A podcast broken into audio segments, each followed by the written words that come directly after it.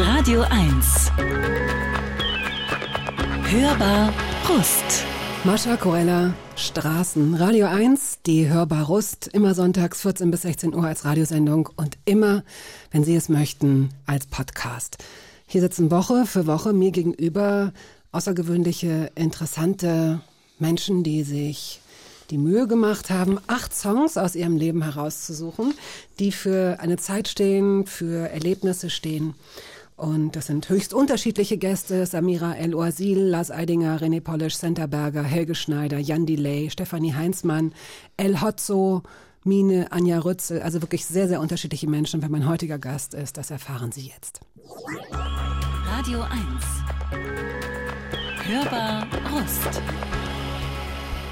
So wie Menschen in Liebesbeziehungen durchaus komische Stimmen und Namen füreinander entwickeln, sie nennen sich Pupsi, Bärchen und Pummelchen, so oder ähnlich verhält es sich in der Beziehung zwischen Hunden und Menschen.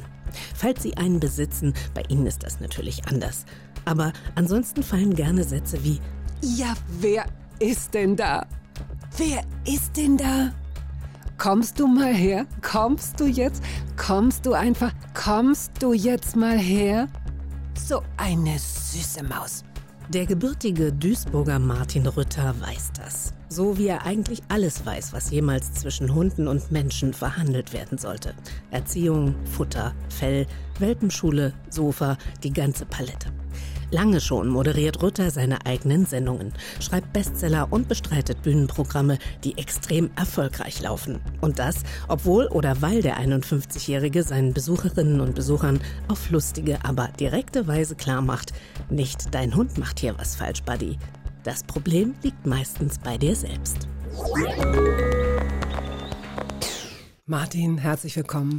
Vielen Dank, ich freue mich.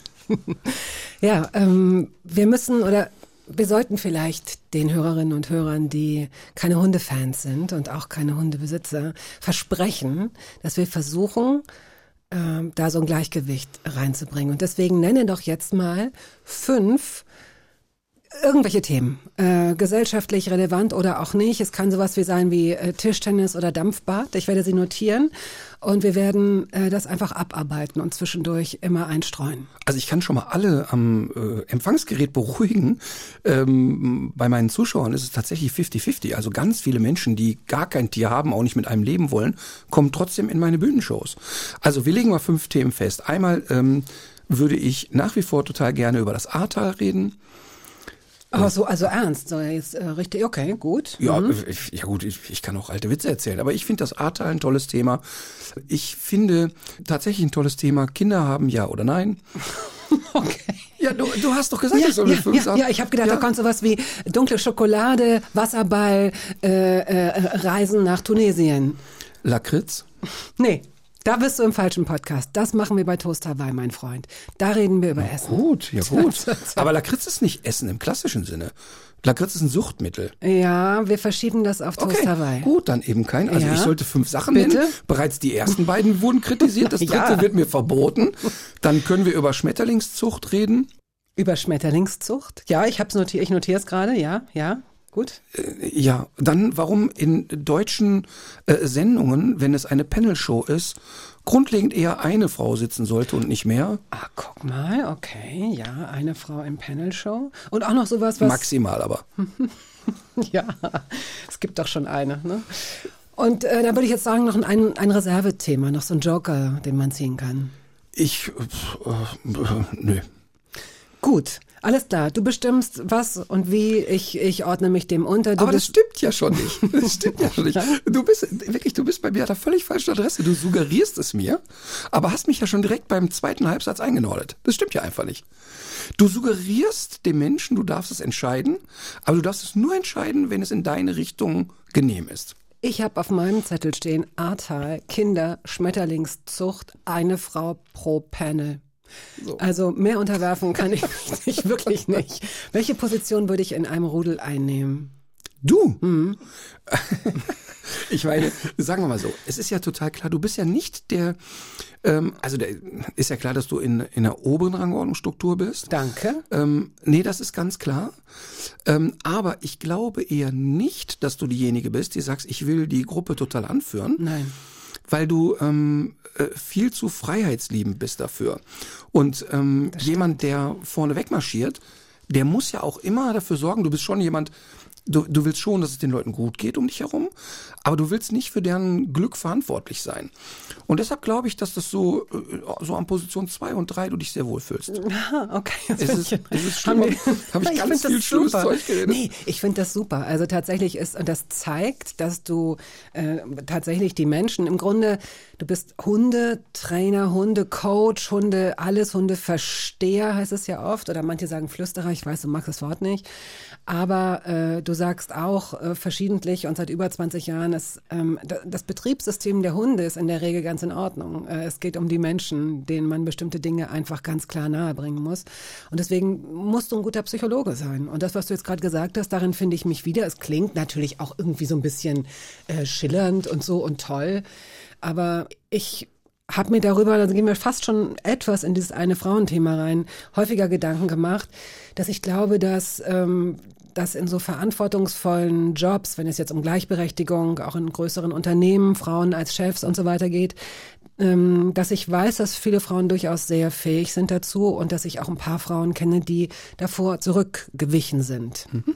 Nicht, weil sie es sich nicht zutrauen oder weil sie die Angst haben, es nicht zu können, sondern weil sie sich sagen, ich bin viel zu freiheitsliebend. Denn in dem Moment, also ich bin nicht so machthungrig, dass ich sage, Hauptsache ich stehe an der Spitze, aber dafür verliere ich eben auch meine Zeit und meine Flexibilität. Ja, total. Und ähm, diese Beschreibung, die ich gegeben habe, die war auch an gar keiner Stelle lobhudelnd gemeint. Also wenn ich jetzt das Gefühl hätte, ich hätte jemand bei mir gegenüber sitzen, der im Kopf hat, also ich möchte eigentlich immer gerne unsichtbar sein. Und ähm, ich, ich, ich bin wirklich happy damit, wenn ich irgendwo so hinten mitschwimme und keiner nimmt mich wahr. Hätte ich das genauso gesagt. Also ich habe jetzt nicht im Kopf schnell gekramt, Nein, ich weiß. womit kann ich ihr schmeicheln. Ähm, aber wir kennen uns nicht gut, aber wir hatten ein Gespräch vor langer, langer Zeit, das mir noch sehr lange nachgegangen äh, ist sozusagen. Und ähm, wir hatten ein, zwei Themen und eins davon hat, hat mich wirklich lang begleitet.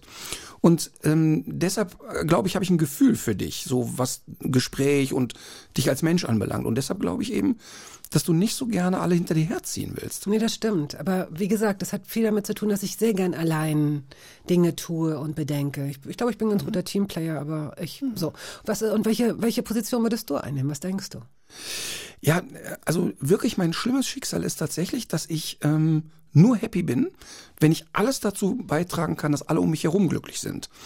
Also bei mir ist es wirklich so, ich, ich kann unheimlich gut alleine sein und brauche auch viel Zeit für mich.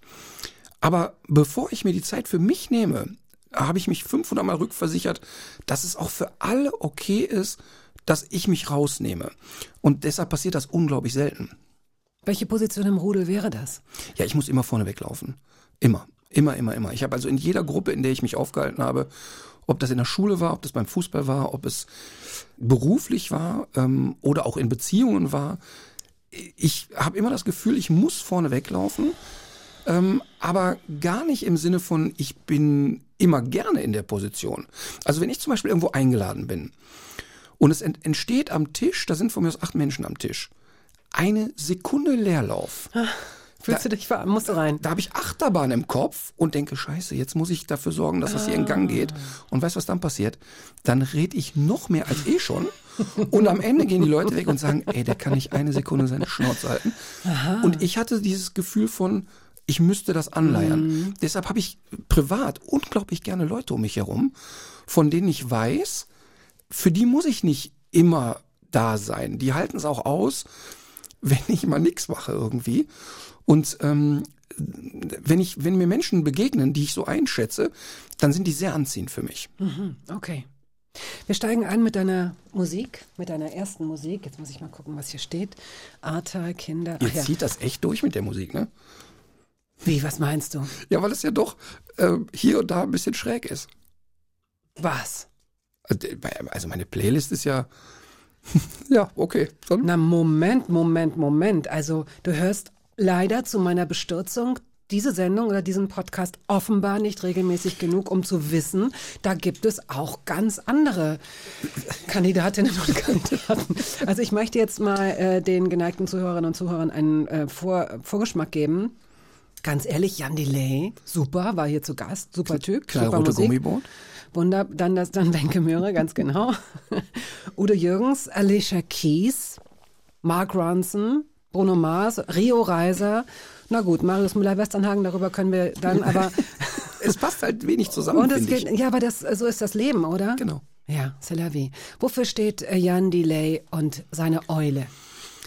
Also zweierlei Gründe. Ähm, zum einen, ich bin, ähm, in dem Lied ist ja beschrieben, dass ähm, nachts erst eigentlich der kreative Prozess losgeht. Und, und Nacht, wenn, all, wenn alle zur Ruhe kommen, dann taut die Eule quasi auf. Und darin kann ich mich wirklich sehr wiedererkennen. Also ich bin wirklich ein außerordentlicher Nachtmensch, kann das aber nicht leben. Ich kann das ja durch meinen Beruf und die Kinder und so ja nicht wirklich ausleben. Und deshalb bin ich auf Tour, also auch wenn ich ähm, auf Live-Tour bin, wirklich wie, ich habe dann manchmal so das Gefühl wie ein Fisch, der endlich im Wasser sein darf, weil der Rhythmus dann nach hinten verschoben wird. Das ist ein Thema. Und das zweite ist, mir ist Jan Delay vor ein paar Monaten das erste Mal begegnet. Ach, der hat ja jetzt auch einen Hund. Der hat auch einen Hund, aber das war nicht die Begegnung ausnahmsweise, sondern wir saßen bei drei nach neun nebeneinander. Ja. Und diese ähm, äh, Begegnung fand ich so besonders, weil er kam so rein, ich kannte ihn nur aus dem Fernsehen, seine Musik und so weiter. Und er kam rein und er war so präsent, ohne präsent sein zu wollen. Also er kam eben nicht backstage und hat sofort mit Entourage die Korken knallen lassen, sondern er kam rein und er war sofort da und er war sehr interessiert an Menschen. Er war nicht nur auf sich fixiert. Und dann ging die Sendung los. Und er hat wirklich jedem Gast sehr zugehört. Und manchmal hat man das bei den Talkshows ja so, dass man Gäste hat, wo man denkt, der schläft jetzt 80 Minuten vor sich hin, haut seine 15 Minuten Promo raus und dann ist er wieder da. Und das war bei Jan Delay überhaupt nicht so. Der hat sehr zauberhaft aus seiner Kindheit und von seinen Eltern erzählt. Und genau in dem Moment, wo ich denke, boah, was für ein warmer Mensch eigentlich. So, jetzt kommt mein Auftritt und dann stand der auf oder hat er da einfach die Hütte abgerissen. Also der war innerhalb von einer Sekunde, hat er dieses Lied dann da halt vorgetragen Ja. und hat getanzt und war auch da bei sich. Der war nicht, das war nicht so, jetzt spule ich das ab, sondern ich fand das wirklich bewundernswert, wie stark der bei sich ist.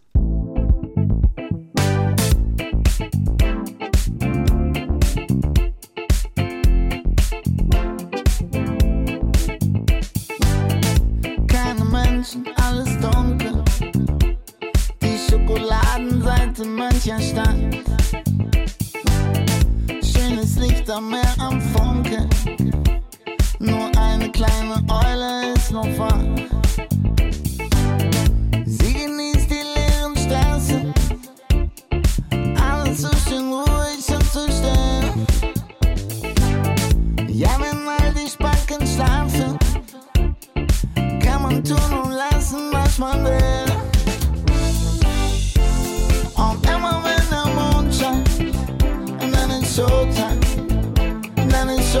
Jan Delay, Eule. Und wenn Sie sich die Sendung mit Jan Delay, die hörbar mit Jan Delay, äh, nochmal anhören möchten, finden Sie auf der Radio 1 Seite, finden Sie auf allen guten Podcast-Portalen, aber bitte nicht jetzt. Machen Sie keinen Quatsch. Noch sitzt hier Martin Röther, auch jemand, der sehr in sich ruht, auch jemand, der sich sehr für Menschen interessiert, sogar in Talkshows. Ja, nur wenn du anfängst zu performen auf der Bühne, wenn du anfängst zu singen. Nein, dann ist vorbei. Nein, um Gottes Willen. Aber hast du mal ein Musikinstrument gelernt? Äh, ich habe mal zum Leid äh, meiner jüngsten Tochter habe ich mal äh, fünf Unterrichtsstunden Gitarre genommen, weil ich das unglaublich bewundere. Und ähm, ich fand das auch schön, aber es war eher für mich so ein lustiger Ausflug. Also ich bin wirklich total unmusikalisch. Du gehörst ja mit Jahrgang 1970 zu der Generation, die schon auch realisieren musste, ja, dass man mit, mit Gitarre unter anderem vielleicht sogar an einem echten Lagerfeuer oder mit Klavier, je nachdem, auf was für Girls man stand oder auf was für Jungs man stand, äh, Eindruck äh, machen kann. Du bist eher, glaube ich, äh, auf dem Fußballfeld gewesen. Ja, also mit der Gitarre oder auch mit dem Klavier war man ganz weit vorn. Und ich habe das auch erlebt bei einem Kumpel von mir noch im Studentenwohnheim. Also wenn da gar nichts mehr ging, dann musste Alex die Gitarre rausholen. Ne? ähm, das, das war schon immer so. Und was ging dann? Äh, ach, ja, ich meine, das war sowieso, das ist, das ist ganz lustig, weil wir immer noch befreundet sind und seine Frau inzwischen bei mir arbeitet. Und Alex war so, wahnsinnig schön und ist es auch immer noch. Und da musste man sich nur so mit anstellen.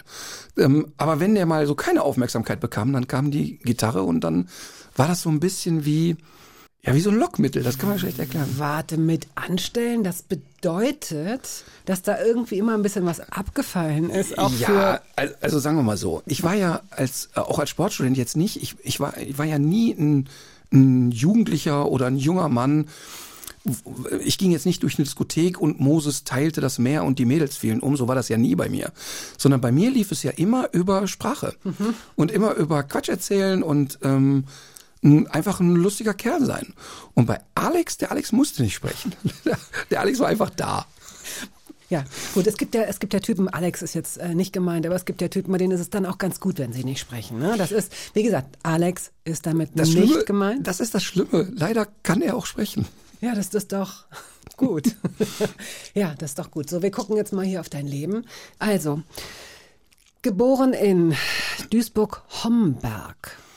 Ja, da aufgewachsen, ein paar, paar Meter davon entfernt geboren. Ja. Ähm, was ist das für eine Gegend? Oder was war es für eine Gegend damals? Ähm, es war damals einfach am linken Niederrhein ähm, eine, sag ich mal so, so nicht so Ruhrpott, wie man das von den Schimanski-Filmen kennt, aber genauso an der Grenze. Es war ähm, Zechenkoloniehäuser, also mein, mein Opa äh, stand in auch dieser äh, Generation, wo eben unter Tage gearbeitet wurde. Sehr bodenständige Region, die Nähe zu Holland. Man war also mit einer halben Stunde Autofahrt konnte man äh, Kaffee schmuggeln und Zigaretten.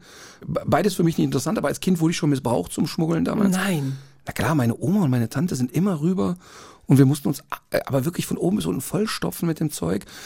Unter die Jacken oder, oder Unter die Jacken und äh, in alle, äh, also überall, wo sowas aber er musste hat. kein Rauschgift schlucken. Das nicht. Gut. Wer weiß, was, ihr, was du für Großeltern hattest. Also eine, eine sehr bodenständige Gegend, sag ich mal. Oma Erna. Erna, ja. Ja, interessant, was Kaffee damals für einen Stellenwert hatte. Ähm, ich meine jetzt ja in den jüngeren Generationen, also mit Coffeeshops und oder oder oder Kaffeeläden und so weiter, ist ja aus Coffee to go auch so, ein, so eine andere Art von Kult geworden. Aber damals war es irre teuer. Es gab diesen Chibo, äh, war das Chibo-Mann oder Idushu? Das waren so Idushu, die zwei, ich, die ja. sich irgendwie so das Rennen Ja. lieferten. Es gab irre viel Werbung und man verschenkte tatsächlich auch so ein Paket Kaffee, ne? Ja. So als Wertschätzung. Ja, total. Und man muss sich ja wirklich vorstellen, die haben sich die Mühe gemacht, 30 Kilometer oder 30 Minuten Autofahrt auf sich zu nehmen, um da ein paar Stangen Zigaretten und Kaffee da rauszuholen. Das ist ja völlig absurd natürlich. So, äh, wann hast du angefangen, Fußball zu spielen? Äh, Eigentlich immer. Also ich habe, ich war ja schon als wirklich ganz, ganz kleiner Junge fasziniert von dem Fußball oder von dem Ball im Allgemeinen. Also ich habe wirklich schon als kleiner Junge Bälle mit ins Bett genommen. Hattest du eine Schräge in deinem Zimmer? Nee, ich hatte keine Schräge in meinem Zimmer, weil Du ein Erd ich weiß, du musst ein Erdgeschosszimmer gehabt haben. Nee, habe ich nicht gehabt. Auch nicht. Ja, ist der Tat. Aber wieso? Ich denke, weil du äh, irgendwann mal rausgegangen bist. Warum denke ich das oder verwechsle ich das gerade? Ich glaube, du bist. Nee, ich verwechsle das mit dem Gast, mit dem ich gestern gesprochen Ah, habe. wer der war ist nämlich Gast? nachts, der ist nachts über den Friedhof gegangen und hat, äh, äh, hat äh, Texte äh, rezitiert. Darf ich jetzt? Jetzt bin ich zu nah. Deswegen bin ich mal. Das passiert mir Ja, wirklich ich weiß, so gut ich bin nur nie. einer von vielen für dich. Nein, aber manchmal, äh, manchmal geht das so ratzefatz und du gehst nicht nachts über Friedhöfe, oder? Absolut nicht. Noch nie? Nein. Und wenn du damals in so ein Mädchen verliebt gewesen wärst, Mhm. wärst du dann über so einen Friedhof gegangen nachts? Ja, für, für die- das Für die erste, Liebe Ja, immer. für das erste Mal, wo ich so wirklich verliebt war. Ähm, also für die hätte ich jemand ausgebuddelt auf dem Friedhof, na klar. War das richtig eine große Liebe, offenbar? Total. Also Oh. wirklich total. Also die, die ähm, äh, sie lebt inzwischen äh, auf Ibiza und ähm, ich war so verliebt, das kann man sich kaum vorstellen. Also ich habe ähm, ich habe eine sehr schwierige Schulkarriere. Ich bin in der achten Klasse das erste Mal sitzen geblieben. Und als ich sitzen geblieben bin, wusste ich, jetzt kann ich, wenn ich beim Direktor ein bisschen quengel, in ihre Klasse. Oh. Und das war wirklich, sofort war klar, okay, du bleibst sitzen. Ich bin sofort dahin gerannt. Ich muss da in die D, weil das ist nochmal ein neuer Anfang für mich und so weiter. Und dann kam ich wirklich in ihre Klasse. Und saß sie vor dir oder hinter dir oder sogar neben dir? Sie saß mehrere Male neben mir und hat sich, um genau zu sein, einen Scheiß für mich interessiert. Ach, scheiße. Nee, wir haben uns, wir haben uns tatsächlich sogar einmal geküsst. Das war ganz schön. Wie alt warst du? Ich sag jetzt mal 14. 14, 15. Weil ich finde, ich, also jetzt, wenn ich mich so hineinversetze, das kann auch an Corona liegen, aber das war so lange nicht mehr. Also dieses frisch verliebt sein, ich weiß nicht, in meiner Erinnerung, wenn ich es mal ausbuddle, ist das ja auch Stress. Also gerade auch als Pubertierender, du bist mit der auch noch in einer Klasse. Das heißt, wenn du eine Pointe machst, wenn du dazwischen quatschst, muss die gut sein. Wenn du eine Klassenarbeit schreibst, muss die entweder sehr schlecht oder sehr gut sein. Mhm. Man muss coole Klamotten tragen. Also es ist doch eigentlich der größte Stress der Welt. Total. Und genau so war das auch. Und aber noch anstrengender war in dem Jahr davor, habe ich immer, sie hat bei uns Zeitung ausgetragen, einmal die Woche. Und dann habe ich immer, ich weiß, immer so den Moment abgepasst, wenn die mit dem, mit dem Bollerwagen, mit den Zeitungen ja. vorbeikam. Aber das wirklich Schlimme war, ich habe ihr mal einen Liebesbrief geschrieben und habe diesen Brief nachts, sie, sie hat in so einem Sechsparteienhaus gewohnt, in den Briefkasten geworfen und in der Sekunde, wo der Brief reinglitt, fiel mir ein, fuck, vielleicht schreibt man mit zwei L. Und äh, wirklich, es ist nicht lustig. Es ist verdammt nicht lustig. Und ich habe gedacht, oh nein, oh nein, oh nein, oh nein, was mache ich jetzt? Und habe mich so geschämt. Und dann bin ich mit dem Fahrrad wieder nach Hause, habe aus der Garage meines Vaters ein Brecheisen geholt. Nein. Doch, doch, ist eine wirklich wahre Geschichte. Bin dann dahin und habe versucht, nein, doch, und habe versucht mit dem Brecheisen die ganze die ganze Anlage abzureißen. So, und jetzt wird's aber noch lustiger. Und in dem Moment, wo ich mit dem Brecheisen da fummel, packt mich eine sehr große Hand von hinten oh, nachts um zwölf. Und es war ihr großer Bruder, Rainer, der, Achtung, Unterwasserball-Rugby spielte. äh, und das war so schlimm. Kann, und dann habe ich wirklich gefleht und gesagt, warte, warte, warte, bitte.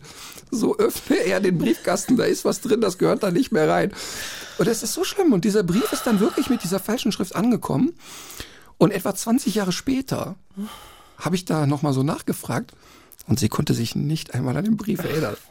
Und das habe ich echt lange mit mir rumgeschleppt. Aber vielleicht hat ja Rainer, mhm. weil er ein einfaches, aber ehrliches Herz hatte, Gemüt, Gehirn, hat gedacht, okay. Ich lese Korrektur. Nee, er, hatte, er, hat, er hat gespürt, du hast ihm ja gesagt, da ist ein Brief, der da nicht hingehört. Er hat gedacht, okay, komm, komm, könnte mir jetzt auch passieren. Ich verstehe den. Wenn er, wenn er so ein Risiko eingeht, mit so einer scheiß Brechstange hier unsere ganze Siedlung abzureißen im Zweifel, dann lasse ich meiner Schwester diesen Brief nicht zukommen. Vielleicht hat sie den nie bekommen.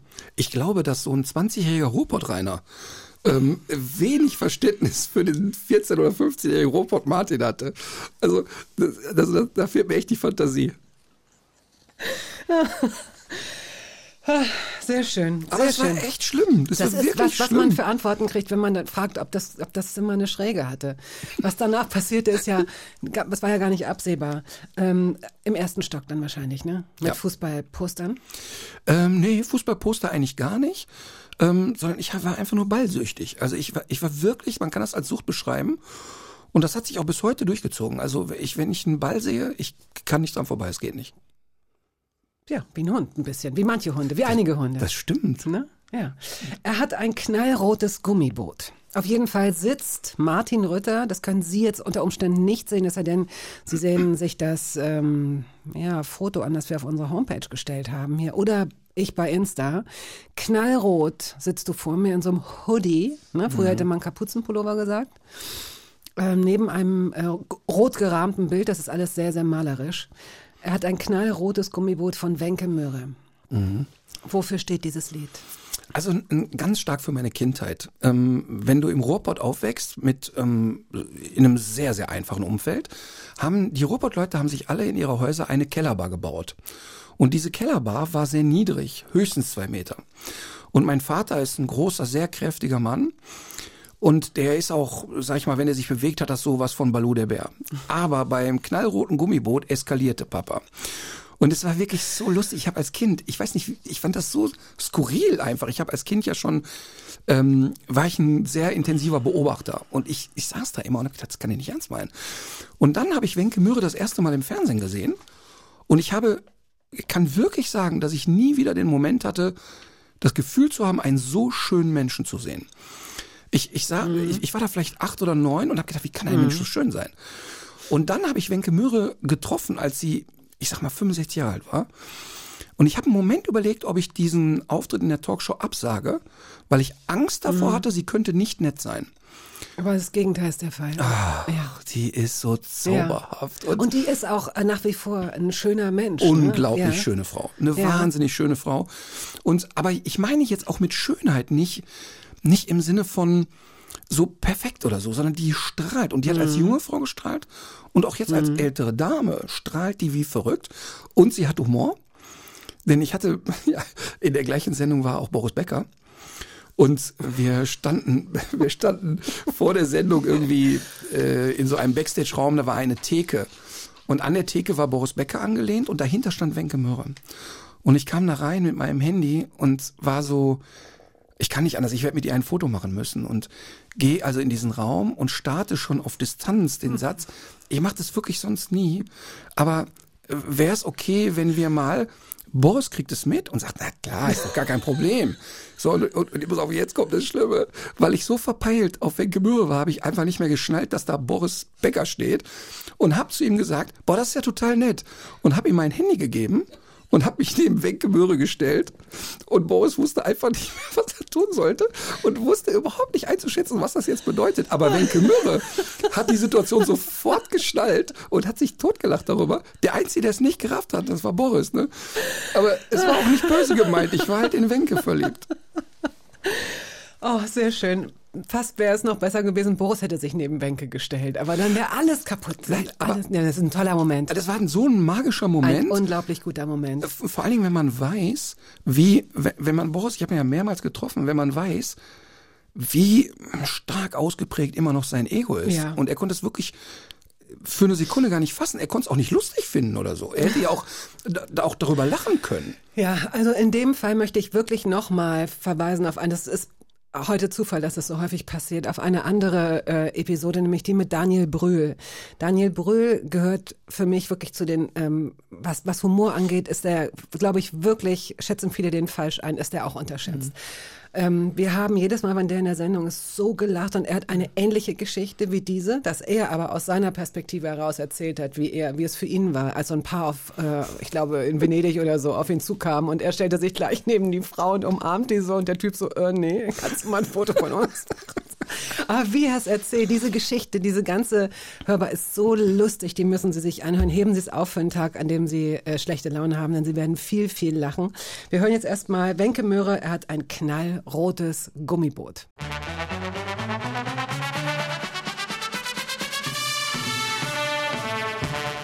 hat ein knallrotes Gummiboot. Der Bestseller-Autor, Hundetrainer. Äh, Wie, wie soll ich dich denn noch vorstellen? Du hast ja so viele, du bist ja so viel. Das, das, das fragt meine Tochter oft. Die sagt immer, Papa, was soll ich eigentlich sagen, wenn, wenn jemand fragt, was du beruflich machst? Und ich sage wirklich immer noch reflexartig Hundetrainer, obwohl das ja der wirklich kleinste Teil inzwischen ist. Also ich habe früher 500 Hunde im Jahr trainiert, jetzt sind wir bei 15. Also es ist natürlich viel weniger geworden. Ähm, ja, ich, ich habe echt, weiß ich nicht.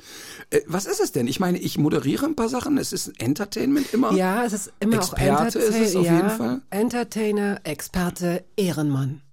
Genau.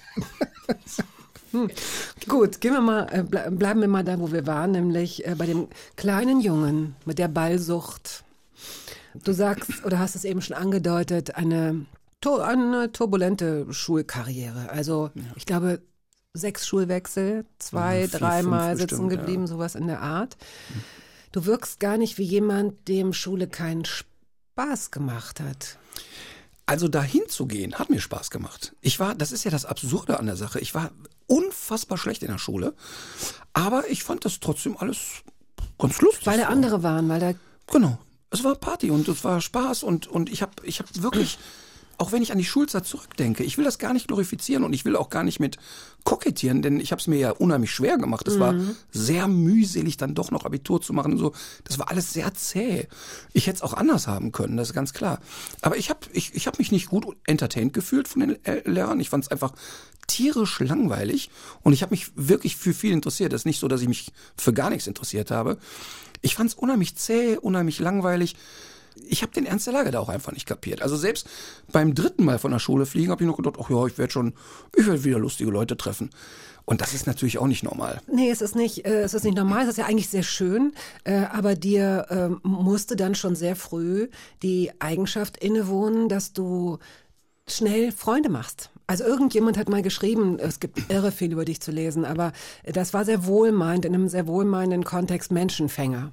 Ne? Du kannst Menschen, das hast du ja auch schon gesagt, dass das deiner Meinung nach der entscheidende Faktor war, wenn du Frauen für dich interessieren wolltest oder Mädchen, dass du es durch Charme, durch Witz, durchs Quatschen, durchs Du-Sein. Das fällt ja Kindern oft schwer. Also äh, einerseits ist dieses Neuanfangen für Kinder nicht ganz so schwierig wie für Erwachsene möglicherweise, aber sich immer wieder auf neue Leute einzulassen, möglicherweise Freunde zurückzulassen. Oder hast du die alten Freunde immer behalten und Immer. hast du, aha, okay. Immer. Und von der Schule fliegen hieß ja im Ruhrgebiet nicht, jetzt musst du 200 Kilometer in eine andere Stadt. Also das, das nächste Gymnasium war dann drei Kilometer Mhm. Ja, weg. stimmt. Ähm, und bei mir war es eben so, bis ich so 14, 15, 16 war, ich habe den Ball ganz gut getroffen. Und ich war relativ schnell sofort im Sport ja. wieder integriert. Ich war relativ schnell in der nächsten Fußballmannschaft oder in der, in der Schulmannschaft. Also ich weiß noch einmal, da habe ich, ähm, da musste ich ja zweimal hintereinander, bin ich vom Gymnasium geflogen und dann nahm ich kein Gymnasium mehr. Jetzt musste ich zu einer Hauptschule. Und jetzt, und das war eine Hauptschule, wo Und es- Realschule gab's sowas nicht oder so eine integrierte ich, Gesamtschule? ich glaube, Weißt das ging nicht einfach damals nicht. Ich musste also jetzt auf eine Hauptschule. Und das war eine Hauptschule, wo es auch mal ganz kernig zur Sache ging. Also wo auch gerne mal in der großen Pause die Polizei kam. Wie das im Ruhrpott in den 70er, 80er Jahren auch jetzt nicht total ungewöhnlich war. Und ich weiß noch, ich kam da hin und ich wusste, oh, das wird jetzt ganz anders sein.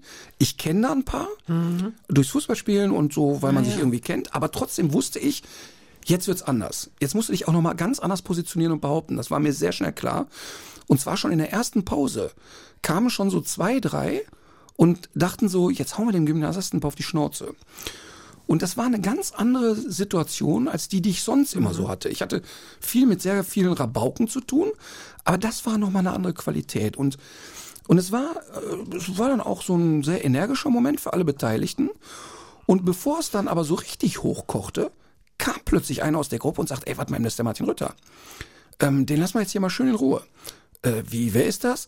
Ja, das ist so der sowieso, der hier mit den Toren und so. Ach, echt? Und dann war das sofort durch das Thema, weil klar war, die Schulmannschaft braucht mich da. Und ich hatte sofort Narrenfreiheit. ja. Es war einfach klar, das ist das. Und dieses, ähm, sag ich mal, Menschen connecten oder zu sagen, ich, ich komme mit Menschen klar. Ich habe eine unglaubliche Neugierde auf Menschen. Ich finde Menschen toll. Ich habe nicht so ein negatives Bild und ähm, ich habe einen kleinen Freundeskreis nur, aber trotzdem bin ich mit neuen Menschen immer sehr neugierig. Sehr. Und du hast gesagt, dass du immer schon sehr gut beobachten konntest. Und das führe ich ein bisschen darauf zurück. Vielleicht hättest du das so oder so mitgebracht als Fähigkeit. Aber ähm, es gab ein paar Schwierigkeiten mit deiner Mutter, um es mal so zu formulieren. Das sage ich nur deswegen so, weil du es auch schon, du hast da sehr offen schon drüber gesprochen auch. Ähm, du hast eine Schwester, Astrid, ein paar Jahre älter als du. Ihr zwei hattet eine schwierige Zeit. Also da sind auch durchaus krasse Worte gefallen in der, in der, ähm, in einem der Interviews, als du beschrieben hast, wie das Verhältnis, euer Verhältnis zur Mutter war, weil die, wie so ein Wackelkontakt muss ich, muss man sich das wahrscheinlich vorstellen, oder? Also jetzt nicht diagnostizierte Depression oder so, sondern was war das damals? Also ähm, meine Mutter ist ja inzwischen verstorben an den Folgen einer Demenz. Und diese Demenz ist eine, es gibt da viele Auswüchse und sie hat eine sogenannte frontotemporale Demenz. Und diese frontotemporale Demenz zerstört Stirnregionen im Gehirn, die für soziale Kompetenz zuständig sind. Heute weiß man wissenschaftlich, dass jemand, der das hat, dass er das schon mit 30, 35 entwickelt. Und meine Mutter war immer sozial unangemessen. Die hat also Sachen gemacht, wofür wir die wirklich gehasst haben. Das kann man nicht anders Gib mal formulieren. ein Beispiel. Ja, Beispiel, du bist 15 Jahre alt, hast ein Mädchen zu Besuch, deine Mutter kommt rein, splitterfasernackt und ähm, stellt sich vor dieses Mädchen und sagt, guck mal, ich habe hier so einen Knubbel an der Brust, glaubst du, ist normal. Und wenn du das mit 15 erlebst, im Nachhinein ist es eher unterhaltsam, in dem Moment ist es aber, wow, was ist jetzt wieder passiert? Oder ähm, sie inszenierte sich immer auf eine sehr drastische Art und Weise. Also es konnte passieren, dass auf einer Weihnachtsfeier beim Fußballverein meine Mutter eine Ohnmacht simulierte. Also warf sich dann in der kompletten Gruppe der Menschen auf dem Boden, sank da nieder und bestand auf den Notarzt. Ähm, sie war infolgedessen als Mutter nicht geeignet. Parallel hatte die eine unglaubliche Aggressivität in sich. Die war so 1,50 groß und hatte aber etwas sehr grob Brutales in ihrer Art. Also die hat, ähm, ohne mit der Wimper zu zucken, mir große Vasen hinterhergeworfen, wenn die Ui. eskalierte. Also die war wirklich auf Puls. Und bei mir führte das dazu, dass ich sehr schnell eine ganz ablehnende Haltung hatte und auch relativ schnell für mich abstrahieren konnte, okay, ich habe mir die ja nicht ausgesucht. Ich bin hier reingeboren, ich muss mich davon abgrenzen. Meine Schwester Astrid, die sechs Jahre älter ist, die hatte aber immer so die Verantwortung für mich noch mit und hatte so im Kopf, ey, der Knips ist zehn Jahre alt, wenn die den mit der Vase mal trifft, haben wir hier ein Problem. Ja. Und die beiden ähm, rieben sich noch mehr aneinander, weil meine Schwester hatte ein sehr enges Verhältnis zu meinem Vater und da war auch so eine Eifersucht von der Mutter da. Und die, für meine Schwester war das wirklich eine Katastrophe. Das ich. ich konnte mich da mehr abgrenzen. Das war alles nicht schön. Und ich hatte aber so dieses, ich, warum auch immer, ich konnte nicht greifen, dass die eine Krankheit hat, aber ich konnte für mich sehr schnell sagen, okay, ich schäme mich oft für sie, ich habe mich als Jugendlicher ganz oft Mhm. Ja, für sie geschämt, ich, ja. aber trotzdem habe ich relativ schnell den Twist hingekriegt zu sagen, aber ich habe mir das nicht ausgesucht, ich habe die nicht gemacht, ich habe ich muss mich da abgrenzen und ähm, bin ja auch mit 17 schon ausgezogen zu Hause, weil ich es einfach nicht mehr aussagen konnte. Hat dir die Oma Erna, Ja. konnte dir die, war das ihre Mutter? Nee, das war die Mutter meines Okay. Vaters. Und konnte sie konnte sie dir vielleicht auch Erklärungen geben oder dich unterstützen, weil letztendlich man ich würde jetzt schon sagen, dass man als Kind jemanden braucht, der wie so ein wie so ein Anker oder wie so ein Hafen für einen ist. Aber das war tatsächlich immer meine Schwester. Ah ja. Also meine große Schwester, das ist auch heute noch so. Mhm. Die hat ja heute noch im Kopf, sie müsste auf den kleinen Bruder aufpassen. Also es ist jetzt nicht so, dass die mir Butterbrote schmiert, aber ähm, die, die, hat immer so dieses Gefühl noch, sie muss auf mich aufpassen. Und bei ihr ist es natürlich ganz ausgeprägt, weil das ja in ganz frühester Kindheit schon war. Du musst dir das so vorstellen, die Astrid war sieben, ich war eins. Und unsere Eltern haben uns einfach eine ganze Nacht allein gelassen.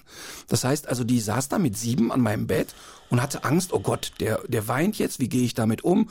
Und das sitzt bei ihr natürlich Ja. wahnsinnig Ja. tief. Bei mir, bei- mir ist es alles viel leichter als bei ihr. Aber ich kann wirklich sagen, wenn ich die nicht gehabt hätte, die hat an so vielen Stellen mich auch aus der Scheiße geholt. Also wenn ich mal irgendeinen Blödsinn gemacht habe, die war immer da. Also in der Grundschule äh, weiß ich noch, da hat die mal eine Mitschüler die Nase blutig gehauen, ähm, der mich nicht in Ruhe gelassen hat. Also die war wirklich sehr präsent. Und meine Oma und meine Schwester, das kann ich wirklich sagen, ähm, sind für mich so das, was man heute unter wirklich im positivsten Sinne gemeint totale Feministin sieht. Also die haben wirklich mir sehr beigebracht, was, was wichtig ist, was nicht wichtig ist, wofür man steht. Und Herzensbildung und auch, dass du Total. beschützt wirst. Also ich meine, das ist ja, Ja. das ist wirklich toll. Und ähm, ich finde, man merkt dir auch an, dass du nicht in so einen Wettbewerb trittst mit Frauen. Das kann dann, Überhaupt ich kann es nicht, ich kann es nicht, wir kennen uns lange, aber nicht besonders gut, wie du Mhm. vorhin schon gesagt hast. Und trotzdem finde ich, hat man vielleicht nur als Frau, vielleicht auch als Mann, ich weiß nicht, aber auf jeden Fall so ein, wie so ein äh, unterschwelliges Radarsystem. Und das springt bei dir überhaupt nicht an. Mhm. Du hast keine Angst davor, dass da jemand mit dir auf Augenhöhe kommen könnte Überhaupt oder nicht. sowas. Ne? Das merkt man und möglicherweise kommt das aus dieser Zeit. Ja, das stimmt, das stimmt, weil also meine Oma hat das ja auch sehr vorgelebt. Also meine Oma, die war, musst du dir wirklich, also die so eine richtige Ruhrpott-Oma immer Kittel an und gib ihm und so eine und die war so stark, aber also die die hat so so ein Wertesystem gehabt, dass die immer gesagt hat und auch gelebt hat. Das ist völlig egal, ob jemand Professor oder Putzfrau ist. Am Ende sitzen die beide auf dem Klo und ich, es ist völlig egal, es geht nur darum, was in einem Menschen los ist. Und das ist ganz tief in mir verankert, ganz, ganz tief. Wie alt warst du, als sie gestorben ist? Meine Oma ist gestorben, da war ich 18. Und das war ein echtes Drama, weil die sehr elendig gestorben ist. Die ist am Ende, ähm, das war eine, also für ihre Generation eine sehr große Frau, die war über 1,70, die war kräftig ähm, und die in der Phase, als sie starb, wog sie unter 40 Kilo. Und das war wirklich dann auch hart zu erkennen. Ähm, und sie ist halt bei vollem Bewusstsein so gestorben. Also das heißt, ihr Kopf war noch klar, aber der ganze Körper hat nicht mehr funktioniert. Und das war für mich so als Heranwachsender im Nachhinein auch schön, weil ich dann mal für sie da sein konnte. Aber trotzdem war das wirklich nicht schön, so diesen Menschen so zu erleben, weil jetzt noch nicht mal, dass sie stirbt, das war auch nicht schön, aber zu sehen, dass ein Mensch, der so stark ist eigentlich, in so eine Hilflosigkeit gerät, das fand ich wirklich widerlich. Ähm, wir haben jetzt, es wäre schade gewesen, das äh, zu unterbrechen für Musik. Also wir haben jetzt sozusagen ein, ein Lied übersprungen quasi. Ich hoffe, das Wir ist in können zumindest Ordnung. sagen, welches es gewesen wäre. Du kannst, ja, genau. Du kannst dich jetzt ähm, entscheiden, ob wir Udo Jürgens oder Alicia Keys äh, gleich spielen. Dann hören wir Udo Jürgens. Wir hören Udo Jürgens 10 nach 11. Also wer sich für ähm, Udo Jürgens interessiert, wer Udo Jürgens mag, der wird Schwierigkeiten haben, aus seinem Riesenwerk da nur einen Song rauszuziehen. Bist, du ein, bist du ein Fan? Nein. Einfach. Also fehlt es dir leicht, weil du magst genau dieses Lied von ihm. Ja, ich, also fällt mir total leicht, weil ich ganz wenig ähm, von ihm so richtig gut finde. ähm, und ähm, Entschuldige, dass ich so lache. Nein, weil es gibt so. Äh, Udo Jürgens, es gibt so, es gibt so, die, die so dann auch so für viele so Ikonen sind, ja. Dann so sagen, ah, es fiel mir so schwer und Udo Jürgens hat so viele tolle äh, Lieder gemacht und du sagst das so ganz klar, du bringst es so auf den Punkt. ja, ich, ich, ich meine es auch gar nicht abwertend, sondern mich fixt es einfach nicht. Aber dieses Lied trifft mich total, weil er in dem Lied sehr genau beschreibt, wie das Gefühl ist, nachdem man auf der Bühne stand, ins Hotelzimmer zu kommen. Und jeder Tourneekünstler oder jeder, der überhaupt jemals auf einer Bühne stand, kennt dieses Gefühl. Dieses Gefühl von, es war vorher unreal und, und, und die Leute applaudieren und die Crew, die Band ist dabei und alle sind so zusammen und dann sitzt du irgendwann im Hotel. Und dann ist es wirklich für viele Menschen sehr, sehr schwer, das auszuhalten. Und deshalb kenne ich auch ja viele Menschen, die auf Tournee waren, die große Probleme kriegen, wenn das nicht mehr da ist. Oder sich dann mit Alkohol oder anderen Zeug irgendwie bei Laune halten. Und diesem, und diesem Lied ist es wirklich auch so dieser, dieser Kontrast zwischen Bühnenkünstler und die private Person geht nach Hause beschrieben. Und das finde ich sehr eindrucksvoll. Und ähm, wir haben jetzt noch äh, zwei Minuten, da wir jetzt äh, sozusagen, jetzt hätte es sich nicht mehr gelohnt. Das jetzt haben wir schon alles kaputt jetzt geredet, egal. Entschuldigung. Nein, nee, gar nicht. Gar nicht Entschuldigung. Ich ähm, äh, bin dir ja sehr dankbar für die Geschichten, die du erzählst. Man geht ja oft danach noch essen oder so. Ich nicht. Das machst du nicht. Nein, ich also überhaupt nicht. Also ähm, bei uns gibt's dieses Ritual, die ich war ja immer mit dem mit einem Kumpel von mir, der schon aus Schulzeiten äh, mein engster Freund ist, äh, der Alex, also nicht der, ein anderer Alex, und der macht bei mir das Merchandising und der Alex baut dann in Ruhe den Stand ab und dann passiert etwas, was ich sehr genieße, nämlich dann ähm, kommt dieser Abbau. Und beim Abbau der Halle, da wird mir immer bewusst, wie groß das eigentlich alles schon ist. Auf der Bühne merke ich das nicht. Das ist für mich dann, ob da 1200 Leute sitzen oder 12.000, spielt für mich eigentlich keine Rolle. Aber wenn ich dann merke, Gabelstapler fahren da hin und her und alles zerfällt so, dann sitze ich manchmal da und dann gucke ich da so zu und dann sitze ich da bisschen gerührt und ein bisschen wehmütig, bisschen stolz auch manchmal. Und dann trinken wir mit der Crew immer noch genau ein Bier und dann gehe ich exakt schlafen. Das heißt, du kommst damit sowieso gut klar. Du bist dann auch erschöpft, du kannst dann auch schlafen, du kommst dann auch runter. Das ist dann wahrscheinlich das ideale Fade-out zu sehen, wie so eine riesengroße, plötzlich hell erleuchtete Halle Ja. leerer wird. Ich kann ähm, auf Tour relativ gut schlafen. Ich habe nicht dieses ähm, Rastlose, weil ich mich nicht als Künstler empfinde. Also wenn ich da runterkomme, ich ziehe die Turnschuhe aus und dann können wir auch sofort wieder Tischtennis spielen. Ich habe nicht dieses Künstlergehen im klassischen Sinne. Deshalb habe ich auch nicht, ich bin mir sicher, wenn wir meinen Puls messen würden während der Show, Der wäre nicht erhöht. da passiert nicht viel. Also d- das ist nicht so, ich habe das zum Beispiel mit Bülent Ceylan. Der Bülent ist vor der Show extrem aufgeregt und nach der Show ist er wie ein Duracell-Hase. Aber im positiven Sinne für ihn. Er genießt das und er ist dann voll auf Adrenalin. Und ich habe das einfach nicht. Aber ich kenne die Einsamkeit im Hotel. Das kenne ich sehr wohl. Udo Jürgens, 10 nach 11. Der letzte Ton gesungen, der letzte Akkord verklungen, das letzte Autogramm geschrieben, fühl mich wie übrig geblieben. Ich zieh in der Garderobe den Bademantel aus, die Rodis schieben mein Klavier aus dem Saal hinaus. Der Applaus und all die Lieder sind dem Nirgendwo verhallt. Ein Schluck Weißwein ist noch da, nicht mehr ganz kalt. Radio 1. Hörbar Brust. Hörbar.radio1.de lautet unsere E-Mail-Adresse. Äh, Sie können den Hörbar-Podcast abonnieren. Das kostet Sie nichts. Zu Gast ist Martin Rütter. Und als die Sendung vorhin losging, habe ich gedacht, ah ja, ja, wir müssen irgendwie zusehen, dass wir auch die nicht Hunde interessierten Menschen abholen. Und habe mal so habe ihm, habe ihm vier Themen aus dem Kreuz geleiert, die jetzt noch überhaupt gar keinen Niederschlag gefunden haben. Und es ist, finde ich, ein ganz gutes Zeichen. Ich verspreche dir, dass wir das Ahrtal äh, auf jeden Fall noch reinnehmen, weil ich weiß, es ist ganz wichtig für dich daran zu erinnern und darauf aufmerksam zu machen. Du bist ja sehr engagiert. Bei den anderen Themen müssen wir mal gucken. Was ist das hier? Ich was? wusste von Anfang an, dass es nur alibimäßig ist, dass ich hier gefragt werde. Aber weißt du, was auch lustig ist? Du hast ähm, gesagt, ähm, lass uns mal von Anfang an auch die Leute, die kein Tier haben, abholen. Und wir haben bisher noch nicht einmal. Nee, das meine ich ja. Deswegen Ja. es war noch gar nicht nötig. Ja. Also insofern sind wir, haben wir das ganz gut gemacht. Bis auf meine Einstiegsfrage so, welche, welche Position hätte ich in einem fiktiven Rudel?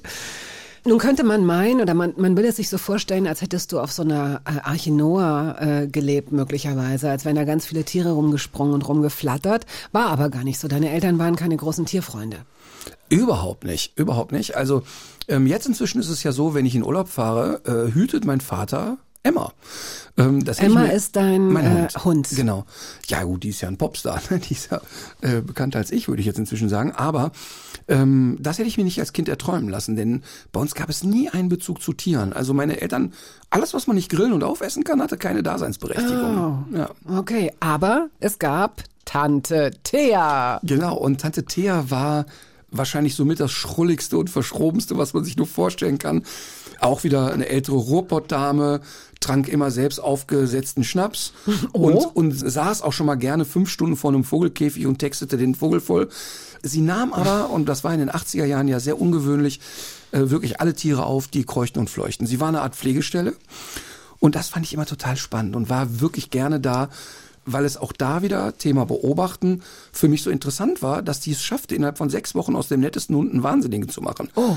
Die äh, war immer mit glühender Liebe unterwegs, aber die hatte so wenig Tierverständnis und hat so wenig geschafft, sich in ein Tier hineinzuversetzen, sondern wollte eigentlich immer nur, dass das Tier mit ihr nett ist, aber hat nie über die Bedürfnisse eines Tieres nachgedacht.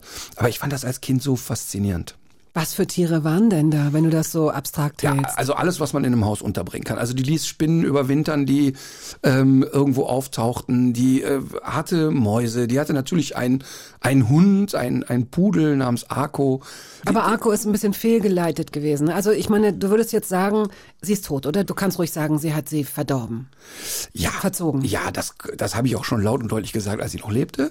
Ähm, Warum, wie machte sich das denn bemerkbar? ja, also Arco war, als er da ins Haus kam, nett. Man konnte mit dem spielen und sonst was. Den Pudel, den hat sie, und der ist ihr zugelaufen, hatte sie den aus dem Tierheim? Oh, oder? das weiß ich gar nicht mehr, aber sie hat ihn Secondhand bekommen und er war Second nett. Hund. Äh, Ja, genau, Second Hund, Second Hund, genau. Ähm, und bereits nach sechs Wochen war es so, dass ich, ähm, ich war mal relativ begabt im Stelzenlaufen. Und ich konnte als Kind wirklich nur noch mit Stelzen durchs Wohnzimmer, weil Arco sich dann in die Stelzenstadt in meine Beine verbiss. Äh, also der attackierte dann wirklich alles. Und es gipfelte, gipfelte dann darin, dass der eines Sonntags morgens ähm, äh, es wurde Karten gespielt sonntags morgens im Ruhrpott und Frühschoppen. Die Männer trafen sich zum Kartenspielen. Und mein Vater krabbelte leicht alkoholisiert auf allen Vieren unter die Eckbank und versuchte den knurrenden Akku da rauszuholen. Und das Ganze gipfelte dann mit einem ziemlich kernigen Biss in die Nase. Oh. Und auch mit einer echt, echt ernstzunehmenden Verletzung. Und ich fand das als Kind aber alles nur wie als wenn ich so auf so einem mittelalterlichen Jahrmarkt gelandet wäre. Und deshalb war ich gerne bei Tante Thea.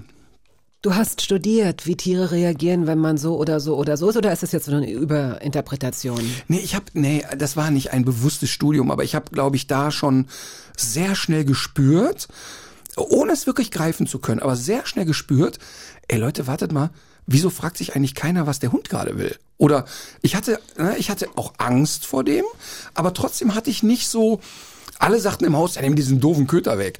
Und ich dachte immer in dem Haus, ja, aber könnte vielleicht mal jemand drüber nachdenken, warum der eigentlich so ist. Also dieses Warum war unglaublich stark in mir ausgeprägt, in allen Lebenslagen. Wusstest du denn, dass das ein Beruf sein könnte? Nein, nein, nein, als ich ein Kind war, gab es so einen Beruf ja nicht. Also, ähm, also in dem Alter war ich noch fest davon überzeugt, ich werde Fußballnationalspieler.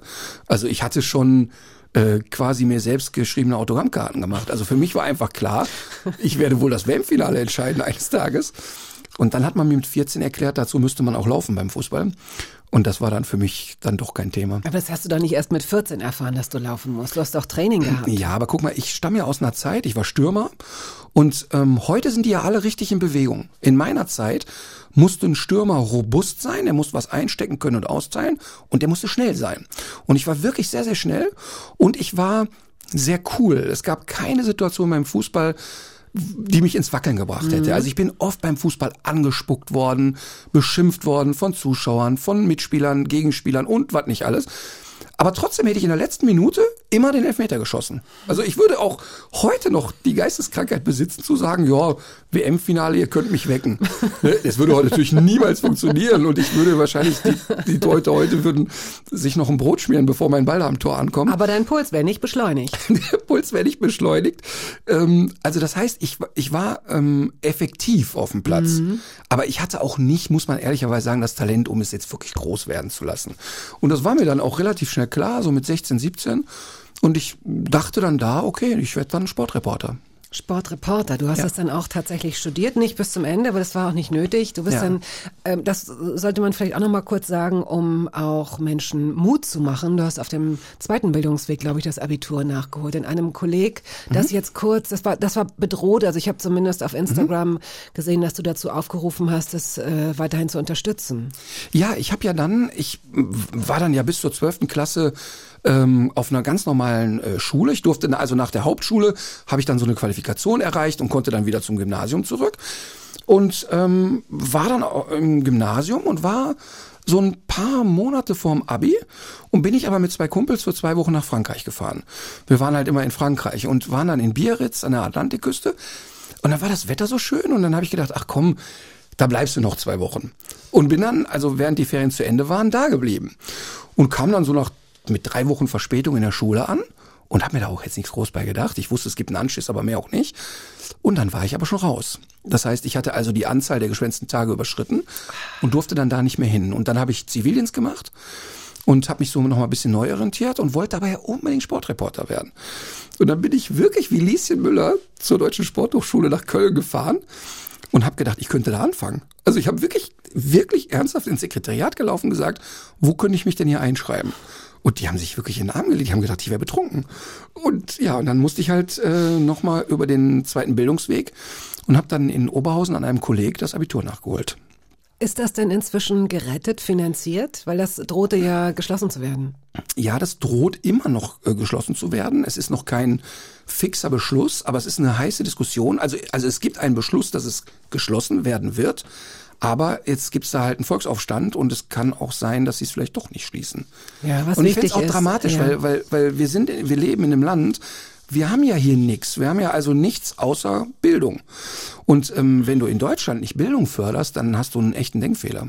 Und da sind vor allem, du hast auch gesagt, da sind sehr, sehr viele alleinerziehende Frauen auch, die jetzt äh, das Gröbste vielleicht hinter sich haben, dass die Kinder selbst zur Schule gehen und Genau. die es wirklich nochmal, äh, die nochmal was ein bisschen aus ihrem Leben machen wollen. Nicht, dass das nur mit Abitur geht oder mit einer akademischen Laufbahn, das ist ja nicht gesagt. Aber manche Leute brauchen das als Start und deswegen sollte man diese Institutionen auf jeden Fall fördern. Ja, und in, sie brauchen das nicht nur, sondern sie hatten vorher nicht die Möglichkeiten. Das heißt also, da ich habe wirklich mit so, so viele Frauen da um mich herum gehabt, die dann ähm, eben äh, aus familiären Gründen, aus ein paar Fehlentscheidungen oder warum auch immer, nicht die Chance auf Bildung hatten. Und wenn sich dann jemand mit 35, 40 oder sonst wo nochmal sagt, ey, jetzt starte ich nochmal durch, ab. dann, Echt, dann ist das ab. ja wirklich äh, ganz stark zu honorieren eigentlich. Uptown Funk hast du mitgebracht. Mark Ronson, Bruno Mars. Es ist einfach nur cool.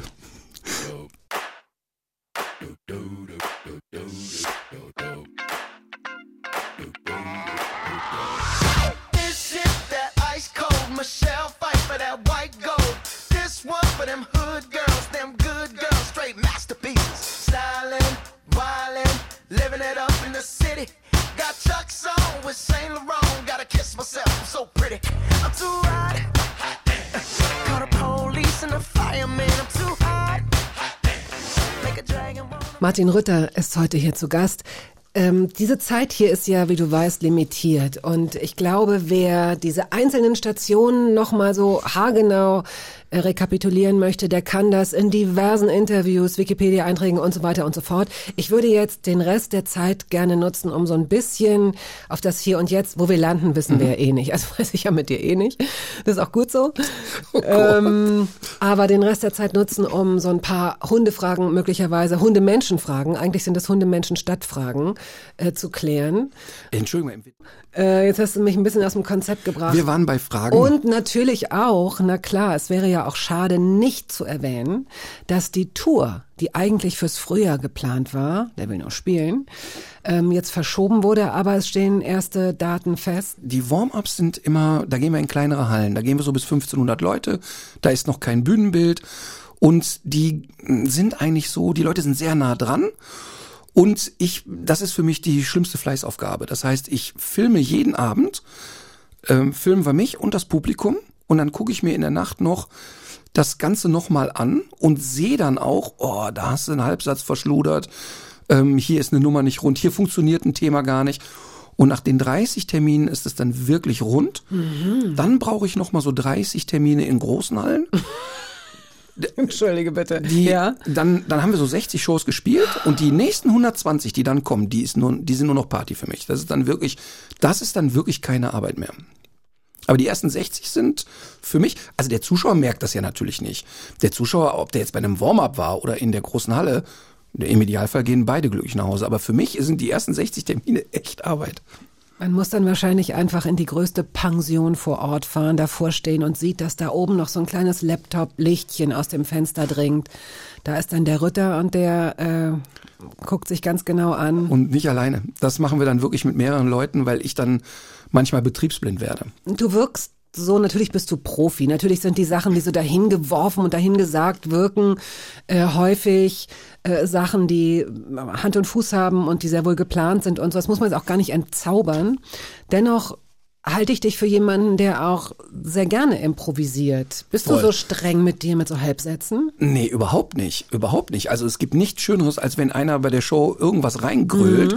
Das ist das Schönste für mich, was passieren kann. Weil ich, wenn ich mit den Leuten in Dialog komme, Ja. es gibt nichts Besseres, wirklich. Und deshalb ähm, lasse ich mir ja auch die Halle immer so ausleuchten, dass ich mindestens die ersten 10, 12 Reihen ganz klar erkennen kann.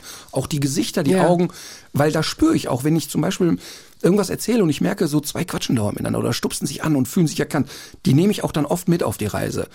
Aber trotzdem braucht es ja ein total klares ähm, Konzept. Also meine Oma hat immer gesagt, ein, ein Zauberer kann nur ein Ass aus dem Ärmel ziehen, was er vorher reingesteckt hat. Und, und ich bin wirklich ein, ein großer Fan davon, vorbereitet zu sein. Okay. Dann äh, würde ich sagen, bevor wir jetzt in das äh, neue Themenfeld eindringen, noch einmal Musik. Was haben wir denn da? Ach, Mensch, guck mal, Rio Reiser für immer und dich. Rio Reiser war ja ein, ein, ein, ein wirklicher äh, Revoluzer. Ähm, mir war bis vor kurzem gar nicht so klar, was der für eine schwere Zeit hatte, wie schwer das alles für ihn war. In seiner Zeit als Homosexueller zu leben, war wahnsinnig schwer. Und ich habe Rio Reiser zweimal live gesehen. Einmal davon war der so betrunken, dass der beim Klavierspielen an den Tasten vorbeigehauen hat. Und ich fand das wahnsinnig be beklemmend. Ich hatte ja selber mit Bühne da noch gar nichts zu tun, aber ich stand da und mir tat er unheimlich leid. Ich, ich stand da und habe gedacht, mein Gott, ich fand es auch nicht unterhaltsam, sondern mir tat er richtig leid. Aber seine Musik hat eine unfassbare Kraft gehabt und dieses für immer und dich. Ich bin wirklich, auch wenn es nicht immer so wirkt, sehr romantisch veranlagt. Und ich finde, Was ist denn Romantik? na, Romantik ist nicht äh, am Valentinstag rote Rosen schicken, sondern es kann so diese Alltagsromantik sein. Und ich bin da fest von überzeugt, dass wenn zwei Menschen zueinander finden, die wirklich zueinander passen, dass die sich auch nach 30, 40, 50 Jahren noch auf eine ganz besondere Art und Weise anschauen können. Auch wenn der Alltag die ganz oft frisst. Und so, so diese, das, das ist für mich Romantik. Und da glaube ich einfach fest dran. Und, und dieses für immer klingt vielleicht ganz naiv und kindlich, aber ich glaube an dieses Konzept.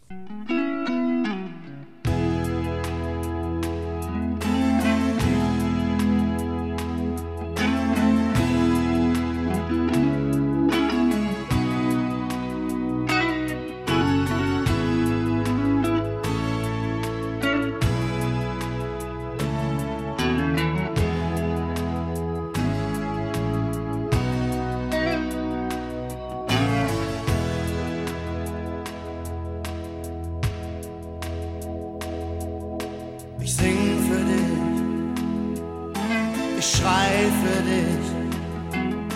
Ich brenne und ich schnei für dich. Vergesse mich, erinnere mich für dich und immer für dich. Für immer und dich. Also ich lasse Sie jetzt teilhaben an meinen inneren Prozessen, Gefühlsprozessen und die sind tatsächlich so, ich habe ich hab viele Fragen, äh, einige von Ihnen wissen und von euch, dass ich äh, Hundebesitzerin bin. Ich interessiere mich für Hunde und ich bin aber auch so eine, ähm, wenn ich jetzt sage, strenge Hundebesitzerin im Sinne von, mir ist es nicht egal, wie Leute in der Stadt mit Hunden sind. Also ich bin auch die, die total unsympathisch hinter jemandem herrennt und sagt, vielleicht haben Sie Ihren Beutel vergessen, darf ich Ihnen meinen geben? Ganz fürchterlich, ich bin so. Ich möchte nicht so sein, aber ich bin nicht cool genug, um das zu tolerieren. Und Neulich habe ich jemanden angesprochen hier im, im Kiez und habe gesagt, äh, Sie haben wahrscheinlich Ihren Beutel vergessen. Und dann hat er gesagt, nee, halt nicht. Ich sagte, ja, aber Ihr Hund hat da gerade hingekackt. Ja, weiß ich. Und? Ein älterer Herr. Aber da bist du ja nicht strenge Hundebesitzerin, sondern du bist jemand, der sagt, ich Ja. finde das gesellschaftlich richtig schöne Ja, Scheiße. ich will jetzt auch nicht dafür äh, noch so äh, Sympathiepunkte kriegen. Ähm, es fällt mir schwer, das zu verstehen. Und vielleicht hast du aus deiner Erfahrung heraus da ein paar andere Antworten drauf. Das sind dann Leute, die sagen, ich habe dann auch gesagt, ja, aber ähm, wieso machen sie das denn nicht? Ich, ich zahle Hundesteuer und das muss reichen. So. Ja. Und das ist die Haltung äh, vieler Leute. Und ich denke dann, äh, Leute, wenn ihr selbst mit euren Profilsohlen oder nicht mal in Hundescheiße tretet und dann nach Haus kommt und das Ganze in eurer Wohnung, es ist doch für niemanden gut. Warum also? Was hast du denn noch für Antworten, die vielleicht einleuchten könnten? Also ich bin ja sehr großer Menschenfreund und bin Menschen sehr zugewandt. Ich weiß aber auch, wie Menschen funktionieren. Und dieses Thema funktioniert nur über drastische Strafen. Also das ist auch ein Thema, was mich total nervt. Das ist, ich meine, das kennt ja jeder. Jeder hat doch mal, du bist als Fußgänger schon mal über die rote Ampel Ja, das gehuscht. stimmt. So, das hat ja jeder schon mal gemacht. Wüsstest du, wenn du das zu Fuß machst, darfst du drei Jahre kein Auto fahren. Du würdest nie mehr über eine rote Ampel gehen. Jetzt bin ich kein Freund davon, dass man Menschen so drastisch sanktioniert. Aber beim Thema Hundekot, mal dir mal aus, der nicht weggeräumte Köttel würde bedeuten, ein Monatsgehalt an guten Zweck spenden. Das wäre doch spannend. Denn das wäre super, aber mir leuchtet nicht ein, äh, das ist ja nicht abstrakt. Es ist ja nicht so, dass sich Leute nicht vorstellen können, warum sie das machen sollen, sondern sie treten ja selbst in Scheiße. Deswegen verstehe ich es nicht. Also sie haben jeder, jeder und jede hat das schon erlebt. Zu Hause, du denkst, was ist hier los? Warum stehen? Oh nein, ach, blöd. Ja. Also die wissen ja, was das für ein Kack ist. Ja, aber ich glaube, das ist ein gesundes Maß an Ignoranz, zu sagen, ja, ist mir doch scheißegal. Und erst recht ist es mir egal, dass mich jemand gängelt. Und dieses törichte Argument, ich zahle Hundesteuer und deshalb kann ich da meinen Hund hinkacken lassen. Also ich glaube, das ist einfach nur sehr kleingeistig, mehr ist es nicht. Ich würde da gar nicht was Tiefes suchen. Okay, gut. Also ich weiß, dass die Zeit rennt und ich habe jetzt hier einfach diese Chance, dir so ein paar ähm, Fragen zu stellen. Ich äh, hau die jetzt mal raus. Wie kann man Kinder zum Beispiel an Hunde heranführen? Denn das sehe ich zum Beispiel sehr häufig in Berlin.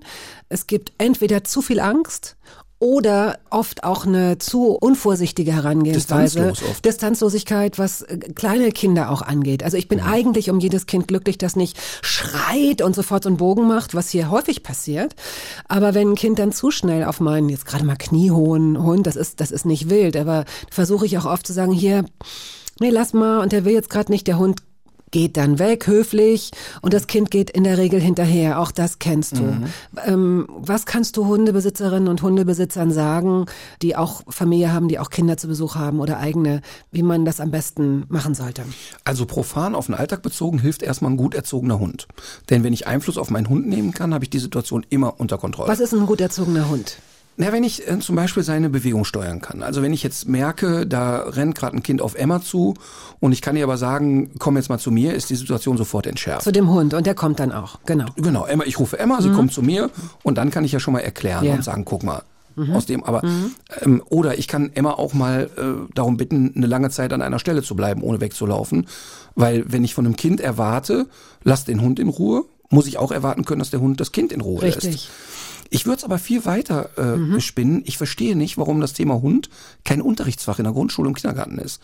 Ich war mit Mina, mit meiner ersten Hündin, in über 200 Schulen und habe den Kindern dort erklärt, wie funktionieren Hunde und woran kannst du als Kind erkennen, hier geht eine ernste Gefahr aus und hier ist überhaupt nichts los.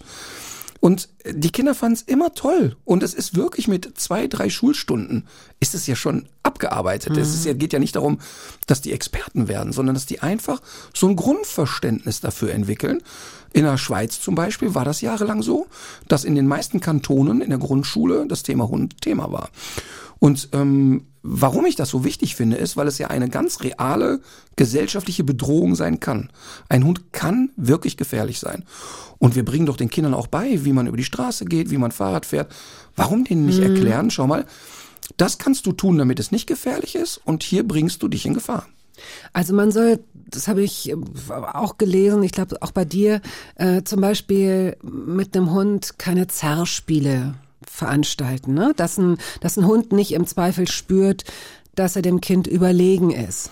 Ja, mit einem Kind auf gar keinen Fall. Und grundlegend ähm, in den ersten ein, zwei Lebensjahren sollte ein Hund nicht das Bewusstsein für Kraft haben. Weil wenn der, wenn eine einjährige Bordeaux-Dogge schon weiß, ich ziehe da mal kräftig dran, da liegen Herrchen und Frauchen auf dem Boden, dann ist das natürlich blöd, weil er das auch einsetzen lernt.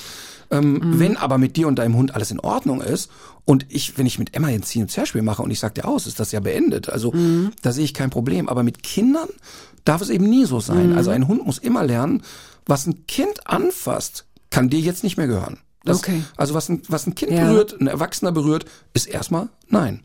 Und es muss äh, einen Rückzugsort für diesen Hund geben, der auch für das Kind dann tabu ist. Ne? Auch sowas muss man respektieren, oder? Total. Und deshalb ähm, rate ich ja den Familien mit Kindern immer, dass es auch wieder auf beiderseitigen äh, Vereinbarungen beruht, nämlich zu sagen, der Hund geht nicht ins Kinderzimmer und das Kind geht nicht in den Hundekorb. Aha. Weil das Kind dann auch sofort versteht, ach guck mal, hier kann ich mein Spielzeug auch rumliegen lassen und der Hund sabbert's nicht an und macht's kaputt, weil er darf hier einfach nicht rein. Das ist für Kinder dann sofort logisch. Und äh, ich höre das oft von Familien, die ganz kleine Kinder haben, im Krabbelalter. Ja, aber ich kann doch nicht vermeiden, dass der Hund mal da äh, belästigt wird. Und da sage ich, aber Leute, wenn ihr ein offenes Kaminfeuer habt, da achtet ihr doch auch darauf, dass das Kind nicht da reinkrabbelt. Und ich finde sehr wohl, dass Eltern in der Verantwortung sind, dafür Sorge zu tragen, dass der Hund nicht genervt wird. Ganz logisch. Okay. So. So, dann äh, gibt es ja äh, verschiedene wissenschaftliche Untersuchungen, die dann sowas sagen wie ein, ein einigermaßen plitscher Hund hat unter Umständen die Intelligenz eines zwei- bis dreijährigen Kindes, kennt also auch eine ganze Reihe von Begriffen. Also das werden die meisten Hundebesitzerinnen und Hundebesitzer kennen, dass man sich echt manchmal wundert, was Hunde so alles checken und was sie so alles schnallen. Nichtsdestotrotz hat es auch vieles mit der Stimme sicherlich zu tun. Ne? Also man sieht das häufiger mal, dass Leute sagen, nein, das sollst du aber nicht machen, hörst du auf damit. Deswegen hatte ich das vorhin auch in, unserer, in unserem Intro so, kommst du jetzt mal her? Nein, kommst du jetzt so? Der Hund hört ja nicht, kommst du jetzt mal her, sondern na, na, na, na, na. So ähnlich wie hier ist ein Leberwurstbrot. Ja, voll. Also wie müssen wir mit Hunden reden? Naja, eigentlich braucht der Hund akustische Signale gar nicht. Also sprechen ist eigentlich für Hunde gar nicht so wichtig. Denn die Kommunikation von Hund zu Hund, also eine artspezifische Kommunikation, läuft ja in 98 Prozent der Fälle über Körpersprache und Gesichtsmimik ab.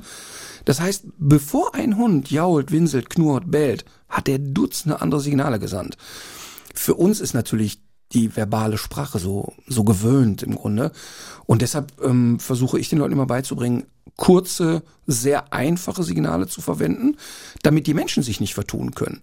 Du kannst deinem Hund natürlich auch beibringen, sei bitte so lieb zu mir und leg dich hin. Für Platz wäre völlig in Ordnung. Aber überleg mal, wie viel Fehlerquellen das hat. Allein schon von der Intonation, wann gehe ich hoch und runter mit der Stimme. Für den Hund wäre das wirklich in Ordnung, das so zu lernen. Einfach Platz. Ja. Oder den- eben diesen Satz, wenn er weiß, was er dann machen muss. Genau. Aber interessant ist, dass du sofort in der Sprache streng wirst. Platz. Mhm. Das ist gar nicht angesagt. Spielt überhaupt keine Rolle.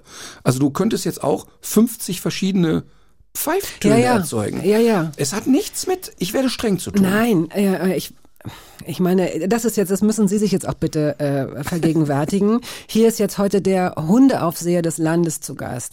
Und äh, wer mich kennt, ich habe damals mir eine Hundetrainerin geholt. Und das ist, glaube ich, eine extrem gute Investition.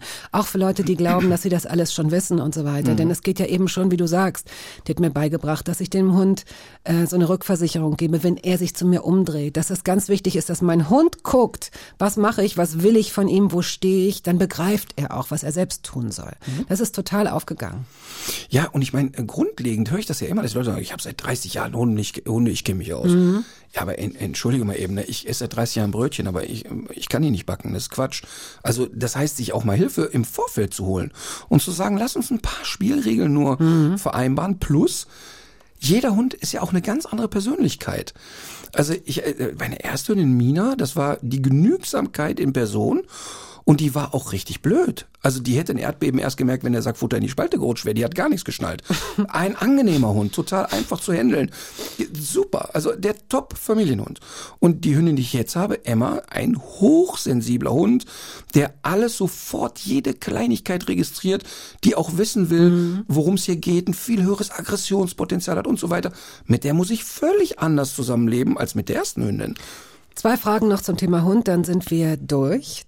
Wo sollte man Hunde kaufen? Also es gibt diesen, ich will jetzt nicht das Nachbarland äh, bashen, aber äh, es, es gibt hier gerade in Berlin äh, viele polnische Hunde, die angeboten werden. Ich weiß, dass es da auch viele Vermehrer gibt, ja, die auch in also Parkplätzen an Autobahnen, in Kofferräumen, also das kennst du alles. Das sind irgendwie fürchterliche, fürchterliche Szenen, äh, oft sehr, sehr kranke Hunde, die dann auch verkauft werden mit teilweise gefälschten Impfpässen. Das ist ja sowieso das Wort der Stunde.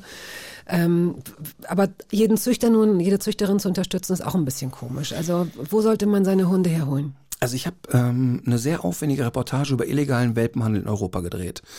Und ähm, wir haben ganz, ganz tief recherchiert. Wir haben in Ungarn äh, Welpen gechippt und geguckt, wo landen die. Wir Oh. konnten die tracken. Und da wird dir heiß und kalt, was da los ist. Also wir reden davon, dass aktuell in Europa etwa eine Million illegal gezüchtet und verbreitete Welpen unterwegs sind jährlich. Und wir reden davon 200.000 landen in Deutschland. Und ähm, die landen dann in Kleinanzeigenportalen bei eBay und Deine Tierwelt und was es alles gibt. Aber die landen leider auch in deutschen Zoohandeln. Also die kannst du dann im Geschäft kaufen. Ähm, wirklich, es ist Wahnsinn. Es, äh, man darf keinen Hund bei eBay kaufen, man darf keinen Hund auf dem Parkplatz kaufen, nicht im Zoohandel kaufen. Aber es muss auch nicht immer der High-End Züchter sein, der beim VDH organisiert ist. Ich kann wirklich nur sagen, die Tierheime sind voll von tollen Hunden und es gibt so viele ganz seriöse Tierschutzvereine, die Second-Hand-Hunde vermitteln und die wirklich äh, das Herz so am rechten Fleck haben. Und Wo kann man denn herausfinden, was das für Stellen sind, an die man sich da wendet am besten? und nicht jeder und nicht Also Ja. jede traut sich ja zu, einen Hund aus dem Tierheim zu holen, wenn man weiß, na ja, was haben die Hunde schon erlebt? Das ist ja manchmal mehr Arbeit als mit einem äh, jungen Hund. Ja, aber auch nur manchmal. Denn statistisch gesehen ist es so, wenn du einen Hund aus der absolut tollsten Zucht holst und nach fünf Jahren gucken wir mal, wo steht ihr? Haben die Leute statistisch dieselben Probleme, als hätten sie mit verbundenen Ja, ja. Augen einen Hund aus dem Tierheim geholt? Also dieser Gedanke, oh, ich habe den von Anfang an, ich mache alles richtig, das entspricht leider nicht der Realität. Aber ein ganz banales Kriterium ist, wenn du irgendwo anrufst und sagst, ich hätte gern einen Hund und ich würde den auch gerne beim ersten Termin mitnehmen. Und die Der- sagen ja, dann, Dann ist es falsch. sofort Ja, ja. weg. Aber das, ähm, das ist bei mir zum Beispiel auch so gewesen, dass der mir suggeriert hat, äh, nee, ich möchte erst mal sehen, wie sie wohnen. Das erschien Hm. mir sehr, sehr ähm, äh, seriös. Ne? Also der kam erst mal hier in diese Wohnung und hat dann den Hund da gelassen und gesagt, hier, wenn Sie sich umentscheiden, dann rufen Sie mich morgen Mhm. an. Und schon kaum war der aus der Tür, war die Nummer plötzlich nicht mehr vergeben Genau. und der Impfpass war gefälscht. Ganz also ich klassisch. hatte einfach Glück, äh, äh, dass ich, dass ich kein krankes Tier gekriegt habe. Wie also finde ich seriöse Stellen, an die ich mich wenden kann? Also ganz klar, immer wird ein Personalausweis ausgetauscht. Also wenn, wenn er nicht bereit ist, in einen Kaufvertrag mir seinen Personalausweis zu zeigen, ist das Ding schon tot. Damit kann ich schon ganz viel schaffen. Also dass ich gucke, okay, diese Person steht wirklich vor mir, das ist wirklich der Personalausweis. Ich mache, ich darf ein Foto davon machen, wir machen einen Kaufvertrag, der wirklich auch ganz klar definiert ist. Ähm, wenn das schon alles nicht möglich ist, dann, dann, dann bist du raus. Und dann ist da dieses kleine, süße Muckilein. Und das ist acht Wochen alt, wenn es Glück hat. Oder vielleicht auch nur sechs.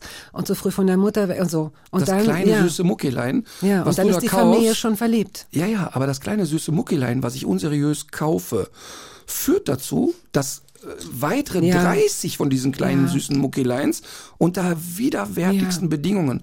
Wir sind nach Ungarn gefahren, haben da ähm, ein Jahr lang Informanten eingeschleust und wir sind da hingefahren, du kannst dir das nicht vorstellen. Wir reden von Mafia, wir reden nicht von, da wird so zufällig ein bisschen gezüchtet, sondern da geht's mal so richtig zur Sache. Das ist in, in Europa, wenn wir kriminelle Machenschaften sehen, der drittgrößte Umsatzzweig. Ach. Der Welpenhandel ist der drittgrößte Umsatzzweig. Also erst kommen Drogen und Waffen, dann kommen die Welpen und dann erst kommt Prostitution. Wo du denkst, das ist doch nicht euer Ernst. Weil inzwischen sind die Welpen alle teuer. Das Verrückte ist, dass es natürlich ein riesen Geschäftsfeld ist. Das ist mafiös strukturiert, quer durch Europa. Und wir reden darum, wenn wir mal so Umsatzzahlen reden, dass der Welpenhandel schon an Stelle drei ist. Also Drogen, Waffen, Welpen und dann erst Prostitution. Ja.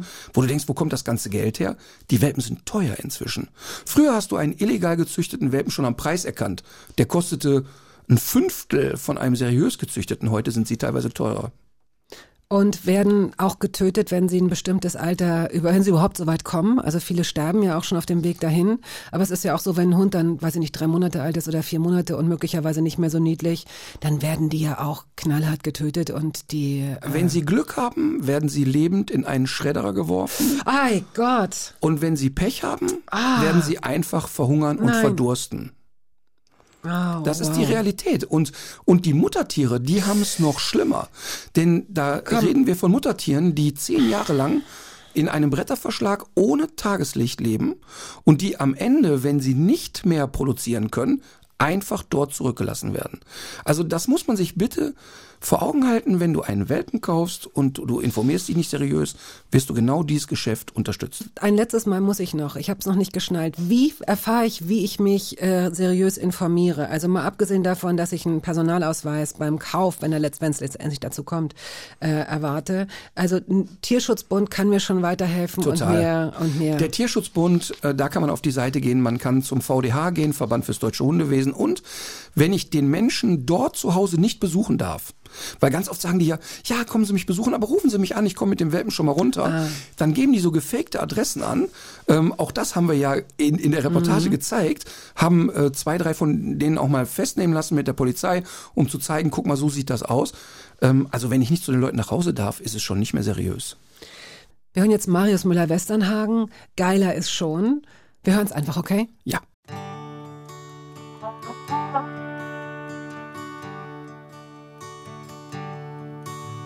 Ich brauche kein Geld, ich brauche keine Frauen, ich brauche kein Ferrari, kein Baden mit Schaum. Ich brauche auch kein Schloss und keinen Sonnenschein. Ich muss auch kein Rock'n'Roll-Star sein. Ich brauche kein Whisky und kein Kokain. Aber geil ist schon, als in der Gosse zu liegen.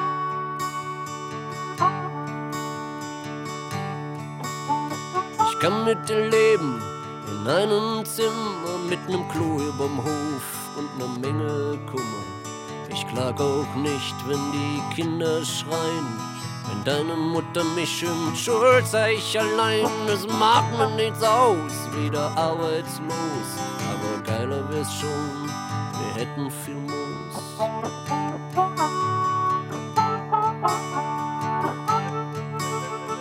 Glaub an mich, Schatz, wenn ich in die Seiten dresche. Ich sing den Blues und du machst die Wäsche. Hab mit mir Geduld, ich schreib einen Hit. Und wenn ich das bringe, dann nehm ich dich mit. Dann trinken wir Shampoos, bis wir verrecken. Und wer das nicht geil findet, kann uns mal.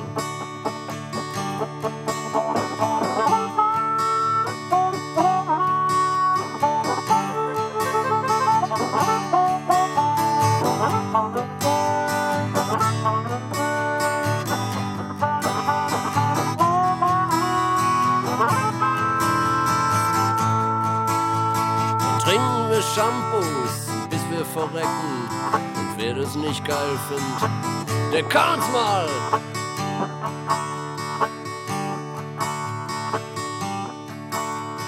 Trinken wir Shampoos, bis wir verrecken. Und wer das nicht geil findet,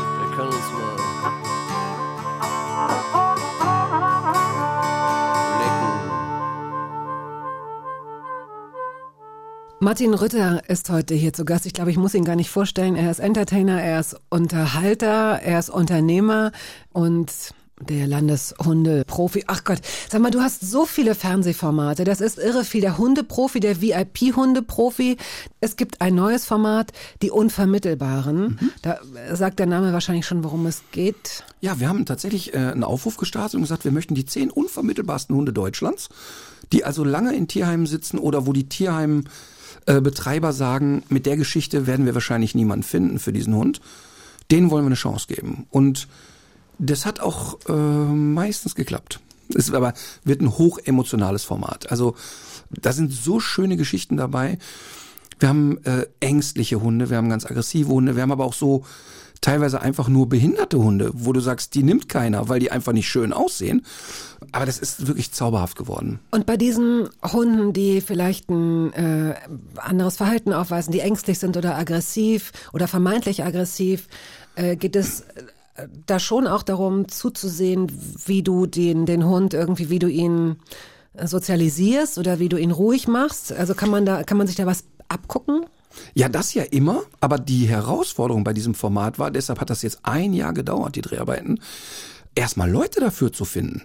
Also ich habe einen Aufruf bei Facebook und Instagram und das hören mal ganz entspannt zwei Millionen Leute, wenn ich einen Aufruf mache. Wie hier heute hier ja auch. Hier sind es, glaube ich, sechs bis neun Millionen immer regelmäßig.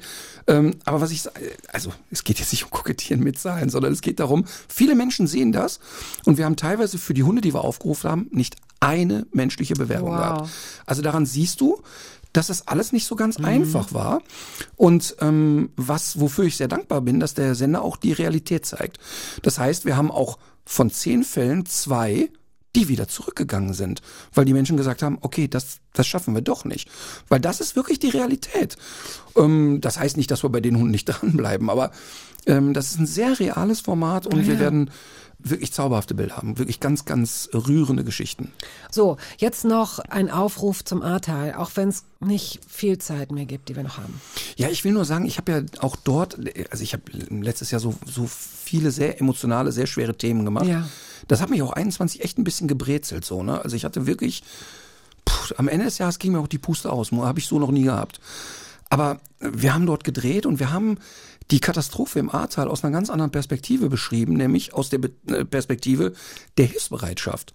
Natürlich ist das alles wirklich dramatisch, was da passiert ist, aber diese Welle der Hilfsbereitschaft, das hat mich überrollt. Also wie viele Menschen da hingefahren sind, jeden Tag hunderte Menschen aus ganz Deutschland sind da hingefahren und haben ganz banale Sachen gemacht wie Schlamm von A nach B zu transportieren. Aber es ist jetzt da wirklich auch ein Dorf entstanden. Da gibt's einen Helfer-Shuttle, da wirst von A nach B gefahren. Es gibt da äh, selbstgebaute Versorgungszelte, die wie ein Baumarkt sind, wo du als Anwohner Schrauben gratis kriegst und solche Sachen. Aber trotzdem ähm, habe ich wirklich sehr harte Geschichten da erlebt. Also ich habe mit vielen Menschen da gesprochen und wenn du mit Menschen sprichst, die alles verloren haben und mit Menschen sprichst, die zugucken mussten, wie Angehörige ertrinken, dann ist es wirklich relativiert natürlich vieles für dein eigenes Leben, weil du erstmal feststellst, du selber hast gar keine Sorgen. Ähm, das ist Punkt eins, aber Punkt zwei ist, die große Angst im Ahrtal ist, dass die Menschen sie vergessen werden. Denn der Wiederaufbau wird mindestens zehn Jahre gehen. Und das Ahrtal braucht wirklich dauerhaft die Unterstützung. Ähm, das ist auch der Grund, warum ich immer wieder darauf hinweisen möchte, ähm, weil es einfach eben noch lange nicht vorbei ist. Auf dieses Engagement und wie du es betreibst, bin ich aufmerksam geworden in deinem Podcast, den du zusammen machst mit Katharina Adig. Der heißt Tierisch Menschlich. Äh, da sprichst du auch mit Leuten darüber. Also äh, auch da kann man sich wertvolle Tipps äh, fürs ganze Leben abholen, mit und ohne Hund. Da geht es mal um Tiere und mal nicht. Das ist mal die eine Sache. Also der Podcast Tierisch Menschlich. Dann der Hundeprofi Rütters Team. Ach, du zählst jetzt alles auf. Naja, ich war, also wenn, wenn ich jetzt, wer jetzt sagt, okay, ich will mehr von ihm, ich will weiter hören und sehen. Äh, es gibt die Tour, auf die wir jetzt gleich mal aufmerksam machen und zweimal zwei Karten verlosen, nämlich einmal für den Stand heute 2. Äh, November in Cottbus und einmal für den 3. November in Potsdam. Auf welchem Kontinent hast du Erfahrungen mit Cattle Dogs und Dingos gesammelt, als es in deiner Berufslaufbahn losging? Ich finde, das klingt noch so semi-seriös, das kann man machen, oder? Für meine Verhältnisse sehr seriös. Also, welcher Kontinent war es? Schicken Sie die hoffentlich richtige Lösung an hörbar.radio1.de und gewinnen Sie mit etwas Glück zweimal zwei Karten für entweder Cottbus oder Potsdam. Die Tour Der will nur spielen. Die genauen Tourdaten können Sie auf der Martin Rütter Seite sich durchlesen. Da gibt's auch schon Daten für fürs nächste Jahr, muss man sich mal überlegen, für 2023. Bitte schicken Sie die richtige Lösung an hörbar@radio1.de. Nochmal die Frage: Auf welchem Kontinent hat Martin Rütter, bevor er so richtig der Landeswelt-Hundetrainer wurde, Erfahrungen gesammelt mit Cattle Dogs und Dingos? Hörbar@radio1.de. So, das war's, Martin. Es gäbe noch so viele Fragen, ähm, die ich dir jetzt einfach alle privat stelle, du Armer. Äh, wir hören auf mit Wolfgang Niedecken. Alles relativ. Gibt's dazu noch ein Stichwort von dir? Ja, zwei Stichwörter. Ich, ähm, äh, das ist so ein Lied, was mich sehr, sehr schnell zum Weinen bringt. Ähm, es geht ja in dem Lied darum, dass wenn man jung ist, nichts relativ ist. Alles ist so, boah, hat in dem Moment Gewicht und das ist das Wichtigste überhaupt. Und er beschreibt in dem Lied, dass er ja älter wird und viele Dinge relativiert. Aber es geht in dem Lied, da gibt es so einen Schlüsselsatz, wo er sagt, dass seine Mutter ihm schon beigebracht hat, Junge, du musst gar nichts im Leben, nur glücklich sein. Wow. Okay, vielen Dank Gerne. für die Geschichten, für die Tipps, für die Inspirationen, für die grauenvolle Wahrheit, die ja auch kurz mal eine Rolle gespielt hat. Und weiterhin so viel Spaß und so viel Feuer bei all dem, was du machst. Danke ebenso. Tschüss. Tschüss.